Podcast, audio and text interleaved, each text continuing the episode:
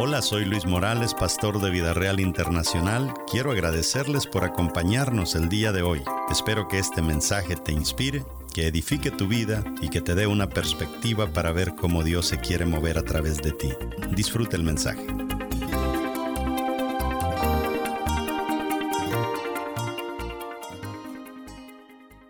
Entonces la meta número uno de un líder debería de ser proteger su cuenta en el banco de la gente. Personas que dicen, a mí no me importa la gente, eso es mentira. Usted no puede pensar que la gente no importa. Por la gente es que nosotros subimos o por la gente es que nosotros bajamos.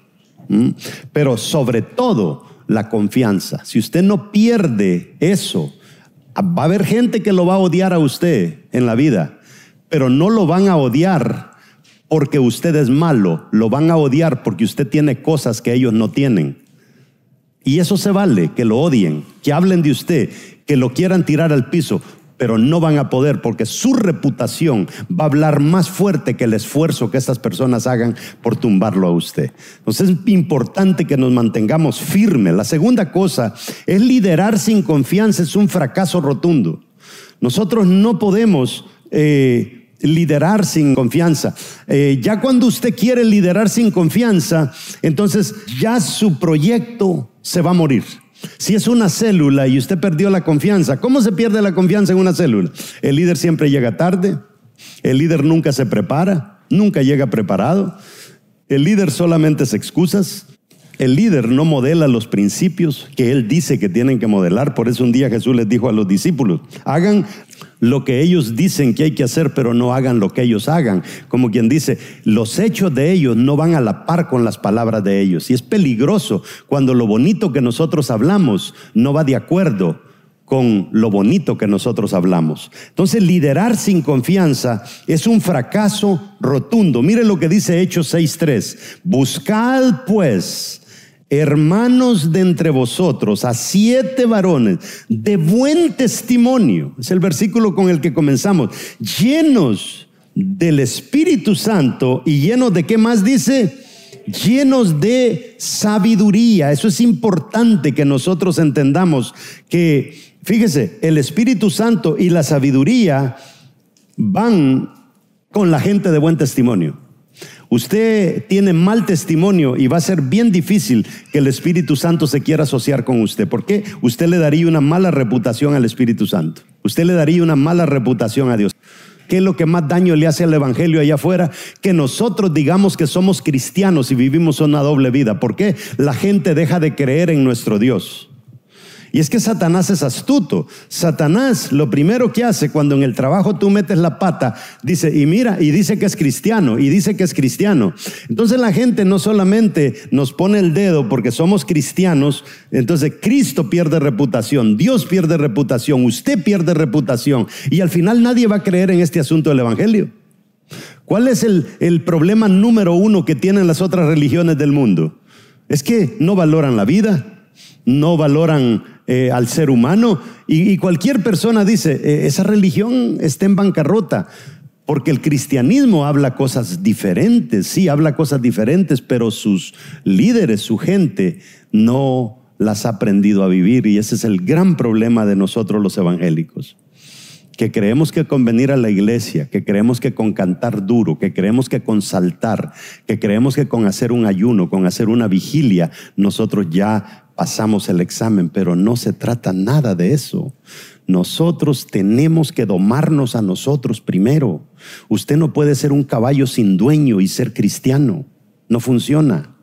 Nosotros tenemos que ser personas que tengamos dominio propio, lo hemos hablado ya. Entonces la confianza es una ecuación. Es como cuando usted hacía matemática. Prueba sobre tiempo igual a confianza. ¿Me entiende? Prueba sobre tiempo igual a confianza. ¿Cómo está eso? Prueba sobre tiempo. ¿Qué es lo que nos prueba a nosotros si debemos de ser confiables? El tiempo. O sea, el tiempo lo dirá. Por eso hay personas que llegan a una iglesia sus primeros días, llegan bien bonitos, llegan bien presentados, parecen pavos reales. Denles tres meses. Deles tres meses y se va a dar cuenta verdaderamente quiénes ellos son. El tiempo nos quita el disfraz a nosotros. Entonces es una ecuación, póngase a pensar en eso. Prueba sobre tiempo es igual a confianza. La gente nos va a dar tiempo, la gente nos va a probar. ¿Y qué es lo que Dios quiere hacer cuando te viene una prueba a ti? Usando esta ecuación. ¿Qué es lo que Dios quiere hacer? Prueba sobre tiempo igual a confianza. Dios, cuando te permite que te llegue una prueba a ti, lo que te está diciendo es analiza la ecuación para ti mismo, para tu beneficio. Te estoy probando, estoy permitiendo la prueba. ¿Para qué? Para que aprendas a confiar en ti mismo. ¿Sabe por qué hay personas que se deprimen? Porque perdieron la confianza en ellos mismos. La depresión es sencilla, falta de poder controlar un problema ya usted ya no puede predecir el problema y usted cree que usted no es eficaz ante ese problema. Cuando usted falla esas tres cosas viene la depresión. ¿Y cómo comienza todo esto cuando usted pierde la confianza en usted mismo? Ya ni usted cree en lo que usted dice. Entonces la confianza requiere de dos cosas. Probar a una persona sobre un largo periodo de tiempo. Por eso cuando una persona viene e inmediatamente quiere privilegios en una iglesia, lo peor que uno puede hacer es por lo bonito que viste, por lo bonito que habla, abrirle las puertas de un privilegio, porque cuando usted le dio el privilegio, ya se encaramó en esa plataforma y va a ser bien difícil bajarlo. Y el problema es que cuando ya está arriba puede meter la pata y nos embarra a todos. Por eso es que uno es celoso con el tema de privilegios y por eso la gente habla de Mandela, la gente habla de Billy Graham, cosas bonitas. La gente habla de Martín Lutero Jr., habla de Madre Teresa. ¿Por qué? Porque fueron gente dignas de confianza. Digna, la confianza nos lleva a nosotros muy lejos. Cuando la gente nos da la mano y, nos dicen, escuche bien, y le dicen a usted, admiro su aguante, pastor. Hay mucha gente que viene a uno y le dicen, admiro, pastor, su, su trabajo, su arduo trabajo, su aguante. ¿Sabe lo que nos están diciendo entre líneas? Nos están diciendo, no la vaya a regar, por favor. Sin que usted se dé cuenta. O sea, cuando te dan un apretón de manos y te dicen, lo admiro a usted, usted le están diciendo, confío en usted, por favor no meta la pata. Tiene que leer entre líneas lo que la gente le está diciendo. Cada vez que tomemos una decisión para hacer algo, hagámonos una pregunta. Cada vez que usted esté ante una situación de decidir, hágase esta pregunta. ¿Voy a disfrutar, recordar las experiencias de esto que voy a hacer? Voy a disfrutar, recordar las experiencias. Dos jovencitos que están allí, ¿verdad? Medio enamorados y el uno le invita al otro a tener relaciones. Y la primera pregunta que se tiene que hacer la muchacha es, voy a disfrutar, recordando las experiencias. Ah, quizá los tres minutos que estuvieron en su privacidad lo van a disfrutar, pero cuando venga la criatura y comiencen a llorar a las tres de la mañana, y que apenas la muchachita tiene 16 años y ni tan siquiera sabe eh, lavar su ropa interior. No digamos un niño.